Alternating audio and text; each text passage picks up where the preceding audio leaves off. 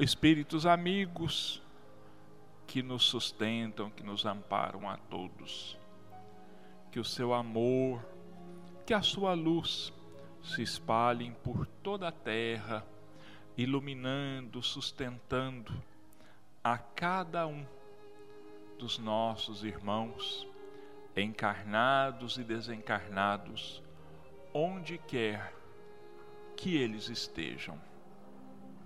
Que a sua luz, Jesus, fortaleça a todos nós, nos proporcionando a paz, a harmonia, a saúde física e espiritual de que tanto necessitamos.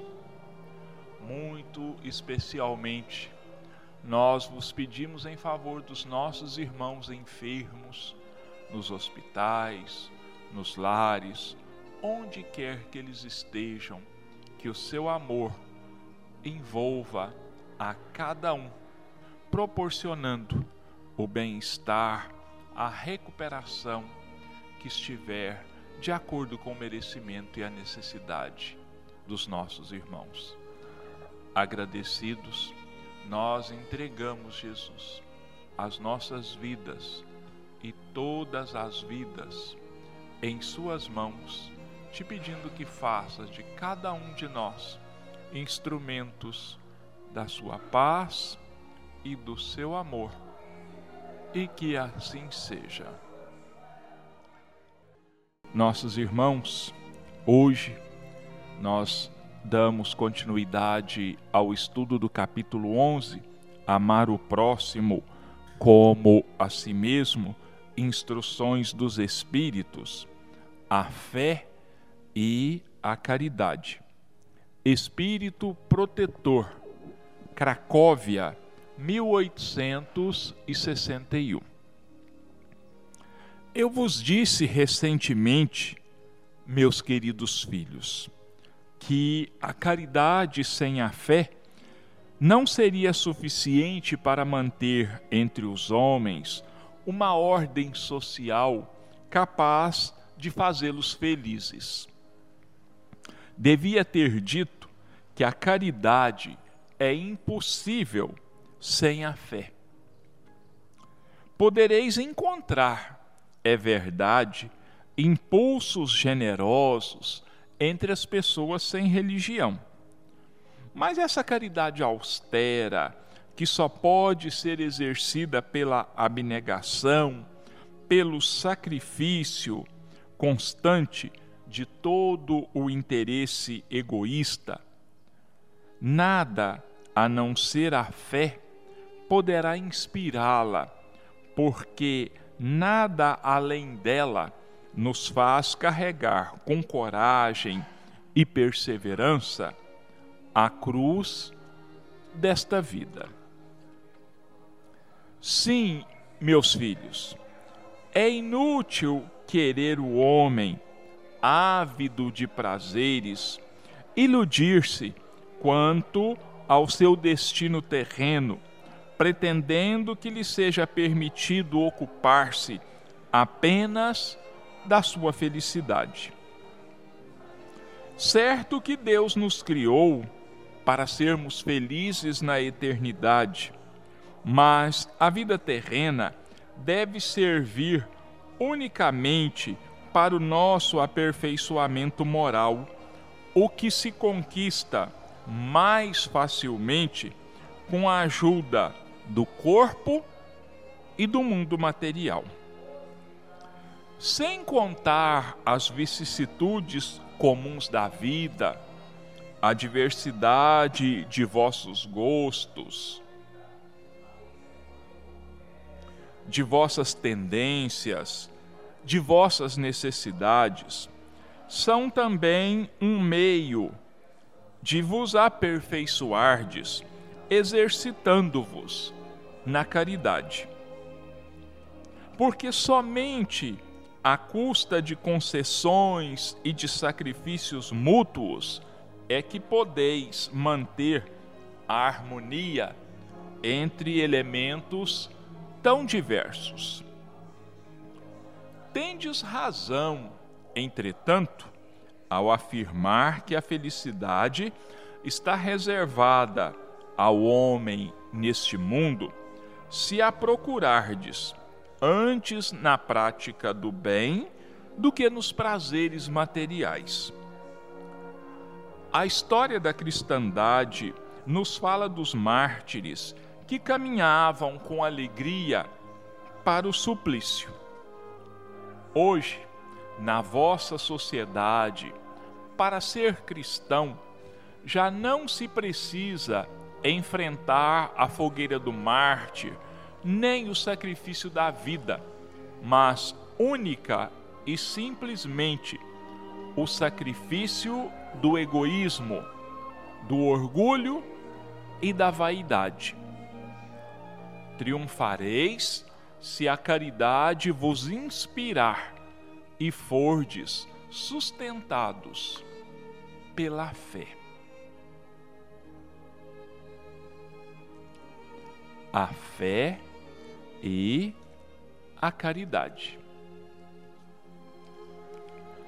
Mais uma vez, nossos irmãos, vamos aqui definir essa tentar definir essas duas palavras, fé e caridade, que são tão importantes para o verdadeiro cristão, para todo aquele que se diz um seguidor do Cristo, um verdadeiro seguidor do Cristo. O que é fé? O que significa fé? Fé significa confiança. Fé significa certeza de que alguma coisa vai realmente acontecer, que vai realmente se efetivar. E nós precisamos, então, buscar o exercício da fé. Nós precisamos buscar a prática da fé aliada à caridade ou a caridade aliados à fé. Né? Nós, se nós procurarmos no dicionário, nós vamos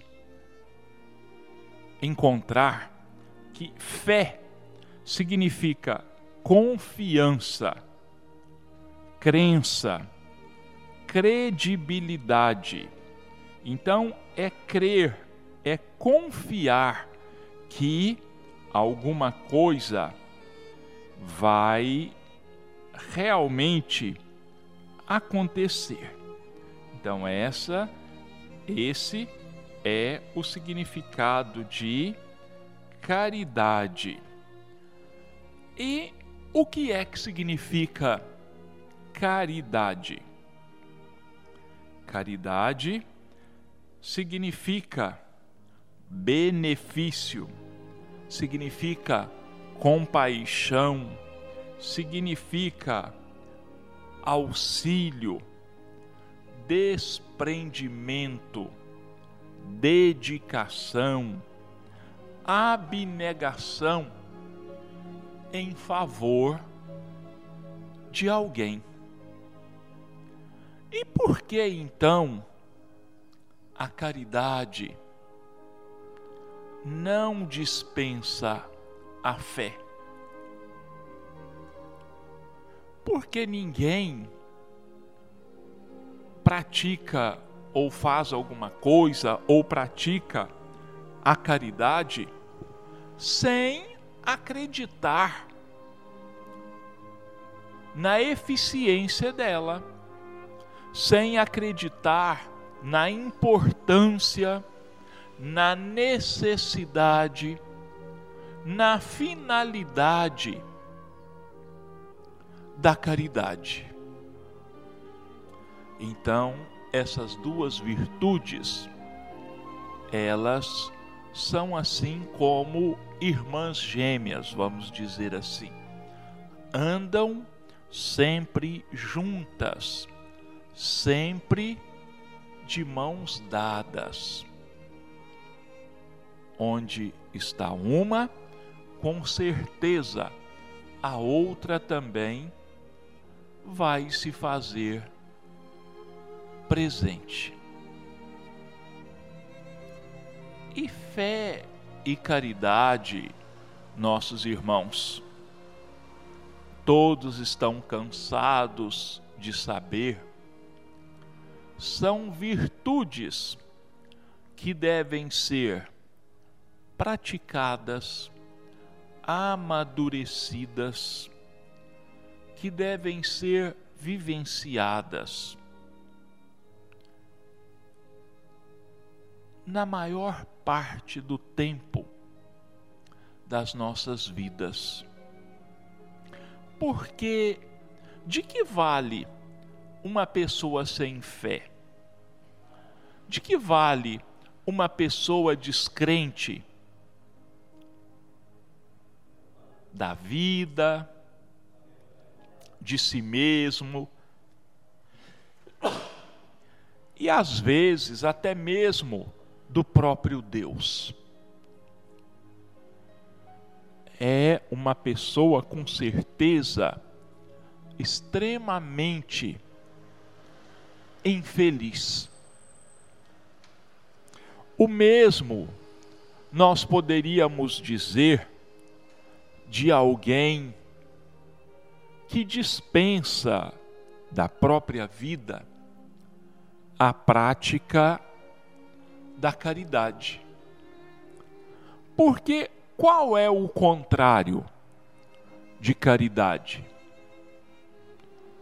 Egoísmo. E quem traz em si o egoísmo é o que? Egoísta.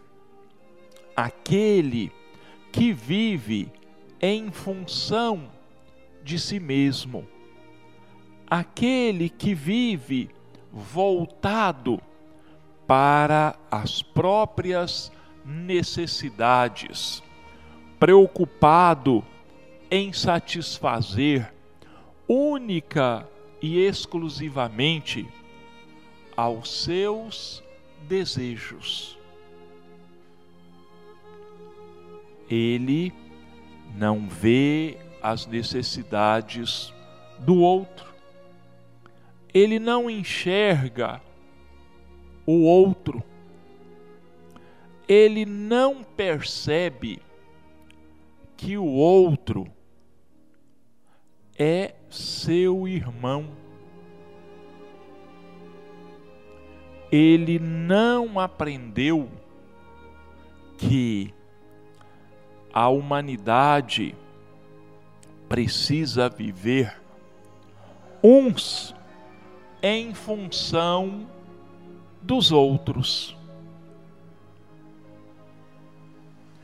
Mas alguém poderia dizer assim: mas espera aí, como que eu vou viver em função dos outros? Olha, meus irmãos, a verdadeira caridade, ela chega até mesmo a abnegação, que significa a negação de si mesmo, o esquecimento de si mesmo em trabalho, em assistência ao próximo. Eu sei que a abnegação é uma virtude a qual nós ainda não estamos, para a qual nós ainda não estamos preparados. Mas uma ajuda aqui, um auxílio ali, abster-se de responder a uma crítica, a uma ofensa. Tudo isso é caridade na sua expressão mais simples e que com o tempo vai se firmando em nós, vai se fortalecendo. E um dia, sem que nós percebamos, nós estaremos bem próximos da vivência da abnegação. Foram grandes exemplos de Jesus, sem dúvida nenhuma, dos apóstolos, Francisco de Assis, Vicente de Paulo,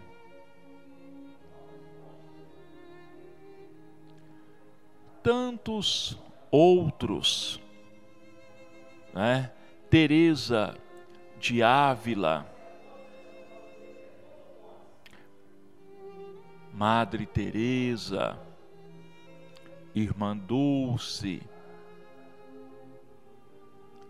eu estou tentando me lembrar aqui o nome, ah, veio à minha mente agora, um alemão chamado Albert Schweitzer, que era médico, era um dos grandes músicos, um dos grandes pianistas do seu tempo. Ele abandonou uma vida bastante folgada na Europa,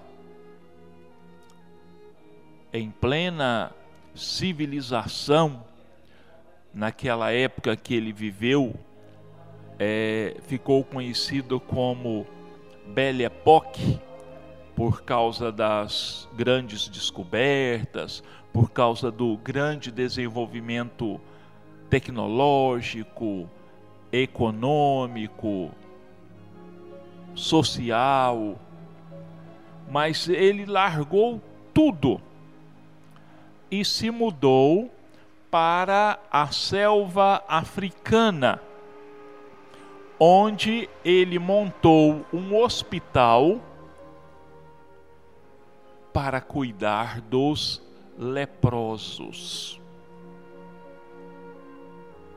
Exemplos de caridade, de abnegação, de fé, nós não nos faltam.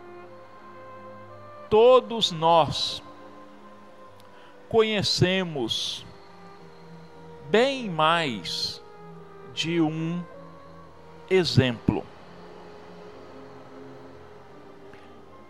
Ah, mas eu estou longe de ser um Francisco de Assis.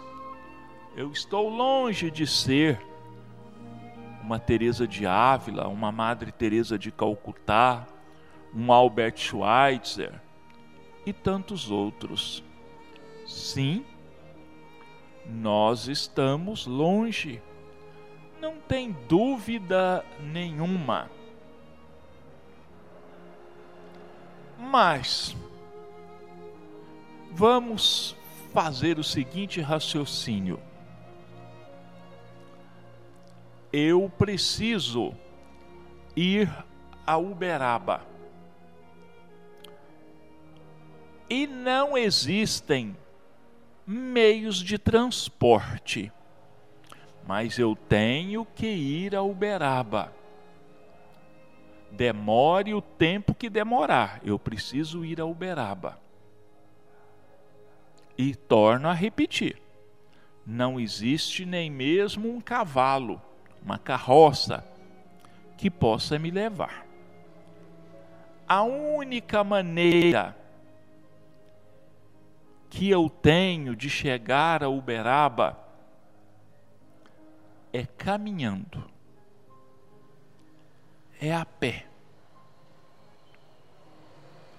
Mas, ao invés de eu me levantar e dar os primeiros passos, eu prefiro ficar sentado, dizendo: amanhã, amanhã, amanhã. Se eu der o primeiro passo, virá o segundo, o terceiro, o vigésimo, o milésimo e quantos forem necessários.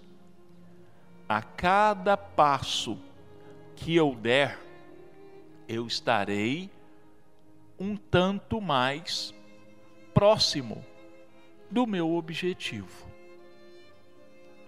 O mesmo acontece com a prática da caridade, com a abnegação.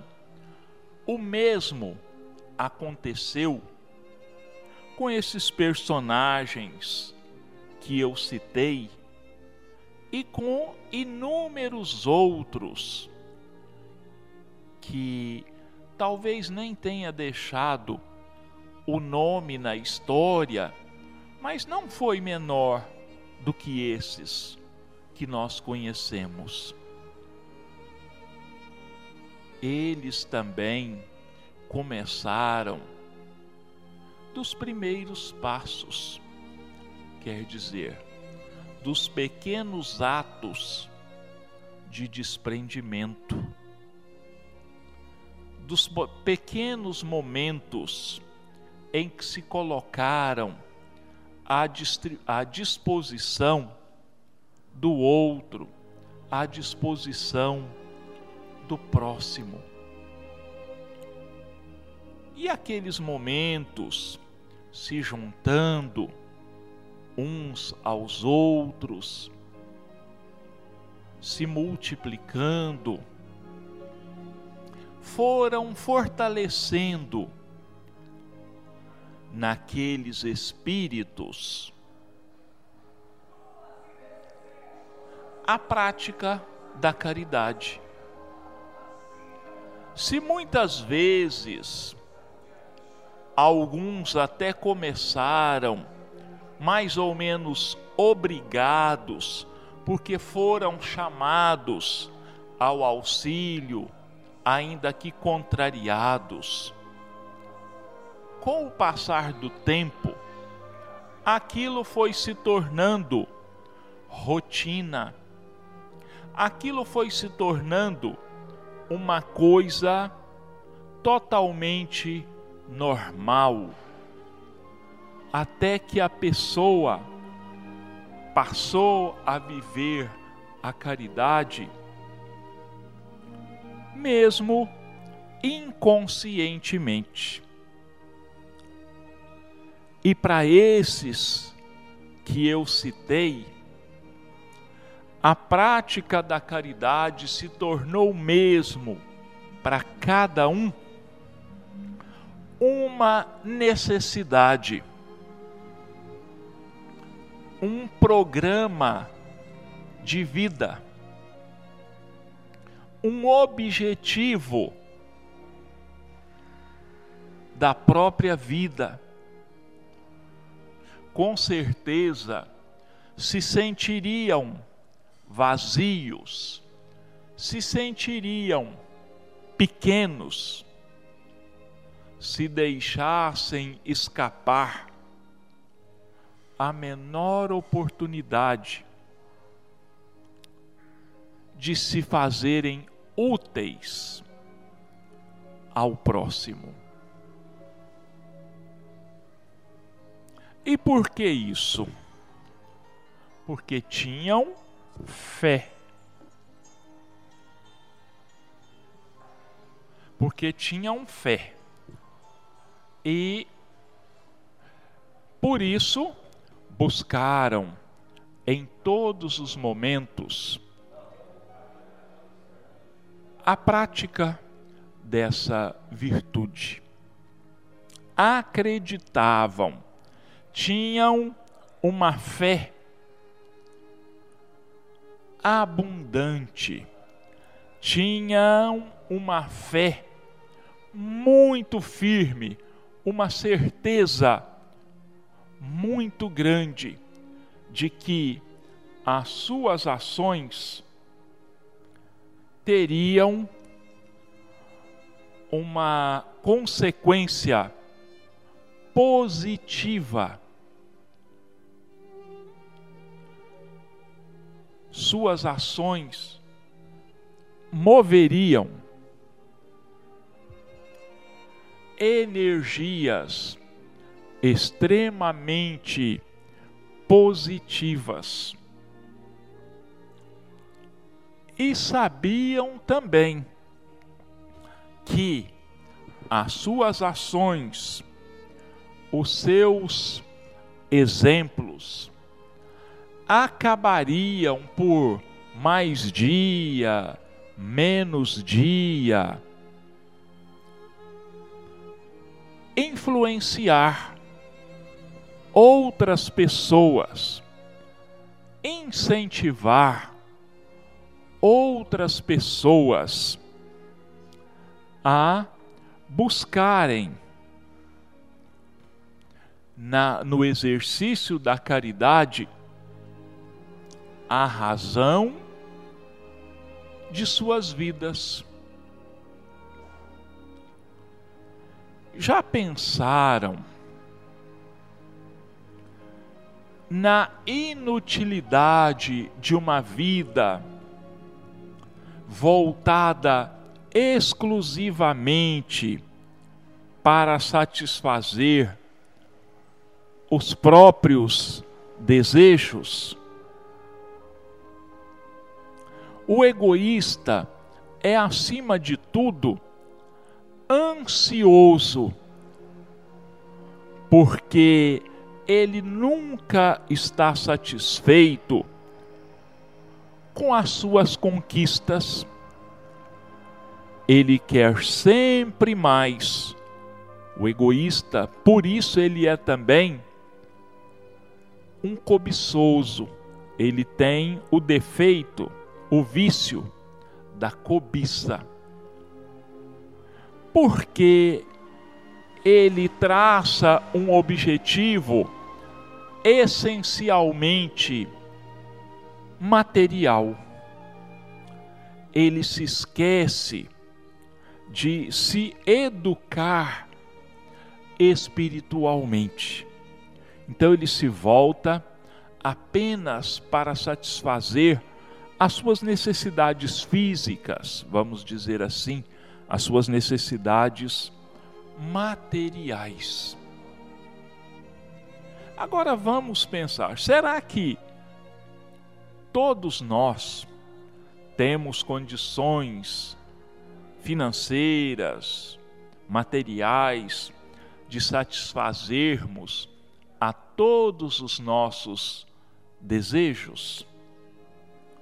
Se nós não conseguimos, nós vamos ficar extremamente frustrados, revoltados, o que é muito ruim. Mas se nós conseguirmos também, pelo menos em parte, preencher essa cobiça, nós vamos perceber que aquilo teve valor para nós. Apenas passageiro, apenas momentâneo, porque nós colocamos a razão da nossa felicidade numa coisa, num objeto material.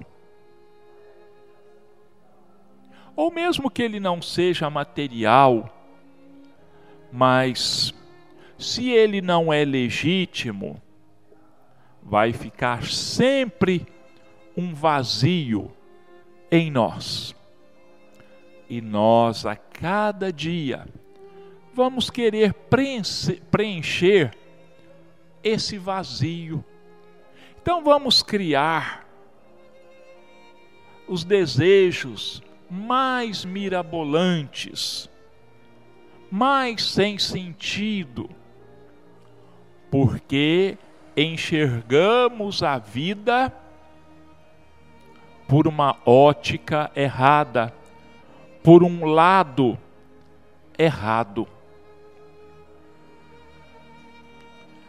Então, meus irmãos, a caridade e a fé, elas têm essa mágica, vamos dizer assim, de preencher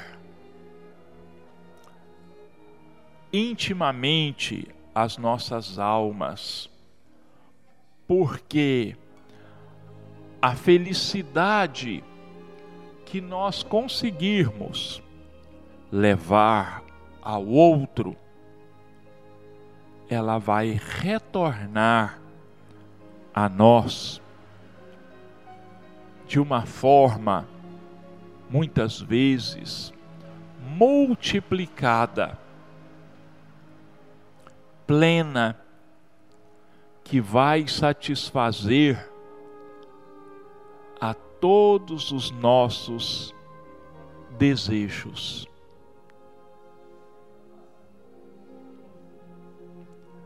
Dizem que felicidade é a única coisa que quanto mais se divide, mais aumenta.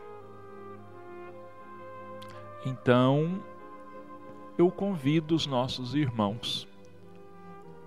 Vamos fazer esse teste? Vamos procurar fazer os outros felizes e vamos ver se é verdade mesmo que quando a gente se preocupa em fazer a felicidade dos outros, que nós estaremos fazendo a nossa própria felicidade? Para isso, nós vamos ter que fazer brotar e florescer em nós a fé e a caridade. Como eu disse, irmãs gêmeas que vão trazer para nós alegrias prazeres, satisfações que nós jamais teríamos condições de experimentar, de conhecer, de saber que existem, se nós não nos dispusermos a irmos de encontro aos outros.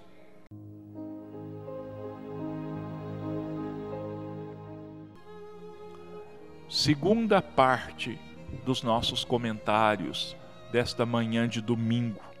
Livro Rumo Certo, Espírito Emanuel, Psicografia de Chico Xavier, capítulo 46 na trilha das provas. Vamos ver o que Emmanuel nos ensina sobre as provas. Quem é que não passa por provas nesta vida? Quem é que não enfrenta problemas, dificuldades? Quem é que não carrega consigo tristezas, desgostos, contrariedades. Muito disso faz parte das nossas provas. Mas nem tudo, hein, gente? Porque muito das nossas dificuldades, dos nossos empecilhos, dos nossos problemas, são criações nossas, dessa atual existência. Então é preciso que a gente saiba distinguir o que foi causado por nós nesta vida daquilo que é consequência de vidas mal vividas em outros tempos. Então vamos lá. Em todos os trechos da vida, mais particularmente naqueles em que as tuas forças se vejam defrontadas pela provação, procura tempo, através da meditação, para comungar com as forças divinas que nos baseiam a existência e reconhecerás que estamos todos em Deus, tanto quanto cada partícula no corpo em que se integra e cada mundo no edifício do universo de que todos partilhamos. Então, meus irmãos, eu vou ler parágrafo por parágrafo e comentar para ficar mais fácil e para eu me lembrar melhor do, do que falar. Em todas as nossas necessidades, em todos os trechos da nossa vida, como diz Emmanuel, em que nós somos defrontados pela provação, vamos procurar meditar, vamos procurar pensar e nos lembrar de que todos estamos em Deus. Que o fluido divino, que as emanações de Deus nos envolvem a todos, como envolvem a todo o universo e a cada molécula, a cada célula, todos estamos banhados pelas energias divinas. Se nós ainda não nos demos conta disso, se nós ainda não percebemos isso, é porque tem alguma coisa muito errada conosco. Então, precisamos parar, direcionar os nossos pensamentos, entrar em comunhão com o alto, seja meditando, fazendo uma prece, porque aí nós vamos começar a sentir que Deus vibra em nós e que Deus vibra por nós. Se tiveres suficiente serenidade para analisar com o tempo a própria situação, compreenderás que nos fluxos, fluxos e refluxos das nossas lutas evolutivas, segundo as leis que nos regem, estamos sempre no lugar adequado às necessidades de aprimoramento e reajuste espiritual que nos caracterizam. Na condição indicada em que devemos estar para o desempenho de determinadas obrigações, chamados a executar essa ou aquela tarefa que mais se nos aproprie ao adiantamento moral, conforme o programa traçado pelos orientadores da vida superior.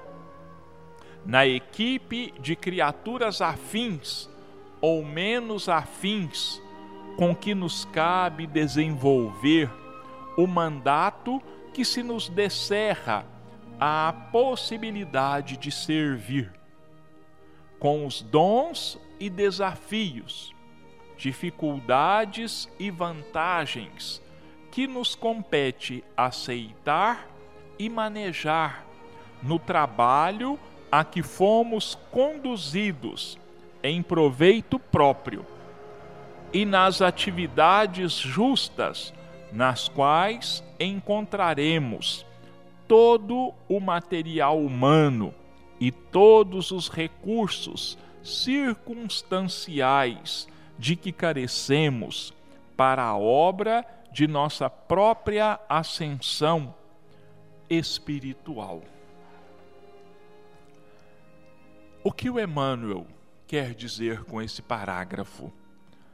Que nós estamos situados exatamente no meio em que nós conquistamos, que nós fizemos por merecer, e que se nos incomoda, se nos machuca, se nos entristece, nós precisamos trabalhar para mudar.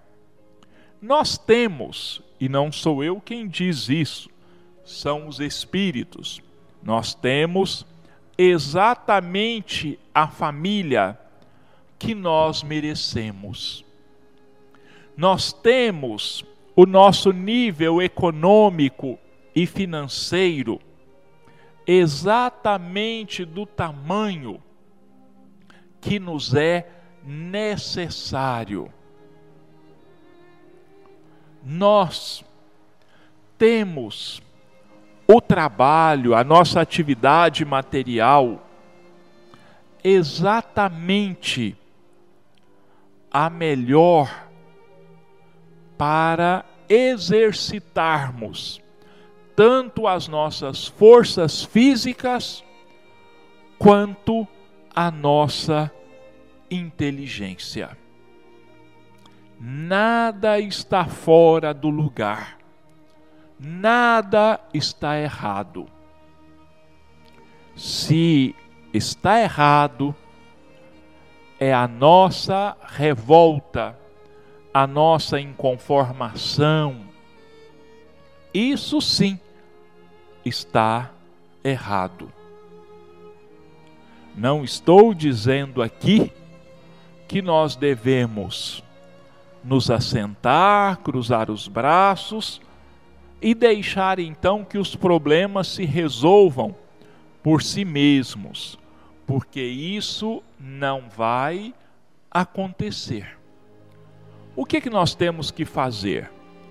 Eu vou trabalhar, eu vou tentar resolver os meus problemas financeiros, eu vou tentar curar-me dessa enfermidade, mas que seja tudo como Deus quiser, que eu tenha forças e resignação para continuar a minha luta sem me revoltar, mas trabalhando para mudar aquilo que é possível mudar e resignação para que eu possa aceitar aquilo que ainda não está no meu merecimento nem na minha capacidade de mudar e de transformar. Vamos voltar a Emmanuel. Acerena-te sempre e abençoa as provas que te assinalem a estrada, de vez que são estas mesmas provas que te estruturam o degrau exato que podes e deves transpor na conquista da própria felicidade ante a vida maior.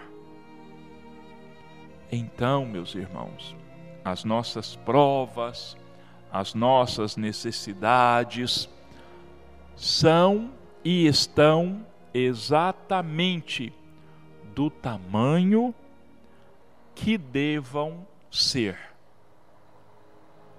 E não vamos nos esquecer jamais que as provas pelas quais nós passamos, elas muitas vezes foram escolhidas por nós mesmos. Ou se nós não tínhamos ainda discernimento, capacidade para escolher uma equipe de espíritos elevados, sábios, traçaram para nós o melhor programa de vida, o mais conveniente, o necessário para a nossa vida. Nossos irmãos devem conhecer uma história bastante antiga, saiu em livros, de vez em quando a gente ouve uma mensagem, lê uma mensagem a respeito disso. Um grupo de peregrinos saiu em Romaria e cada um levava uma cruz consigo, cada um carregava a sua cruz. Mas tinha um deles que achava a cruz dele muito pesada. Então ele traçou um plano. Bom, hora que nós chegarmos no lugar do pouso, quando nós formos dormir, eu vou trocar a minha cruz. No meio de tanta cruz, deve ter uma mais maneira do que a minha, mais leve do que a minha. E assim ele fez. Ele trocou a sua cruz por outra. Mas no fim do outro dia, ele falou: Mas essa cruz está mais pesada. Eu não estou aguentando, eu vou tornar a trocar. E ele trocou uma, duas, três, quatro vezes, e sempre inconformado com o peso da cruz que ele estava carregando. Numa das trocas, ele pegou uma cruz e caminhou o dia inteiro com ela e começou a notar: mas essa cruz é mais maneira. De todas as que eu peguei, esta é a mais maneira de todas. E ele foi observar a cruz, virou a cruz, e para sua surpresa, naquela cruz estava escrito o seu nome. Então, aquela era a cruz que ele estava rejeitando desde o começo, sem perceber que a cruz dos outros eram muito mais pesadas do que a sua própria. Bom, meus irmãos, ficam aqui os nossos agradecimentos aos nossos irmãos ouvintes, mas acima de tudo, ficam aqui os nossos agradecimentos a Deus, a Jesus, a espiritualidade amiga, aqueles companheiros desencarnados que, por caridade, nos inspiram, nos transmitem pensamentos para que nós consigamos explicar e comentar da melhor maneira possível as passagens dos evangelhos. Que as bênçãos de Deus e de Jesus nos envolvam a cada um, nos proporcionando tudo aquilo que estiver de acordo com o nosso merecimento, com a nossa necessidade, dando saúde aos enfermos, resignação e paciência aos revoltados, forças a todos nós para que possamos continuar com a nossa luta, com as nossas provas, para que possamos nos sair vitoriosos no fim da nossa jornada. Que Deus e Jesus nos abençoe a todos e que assim seja.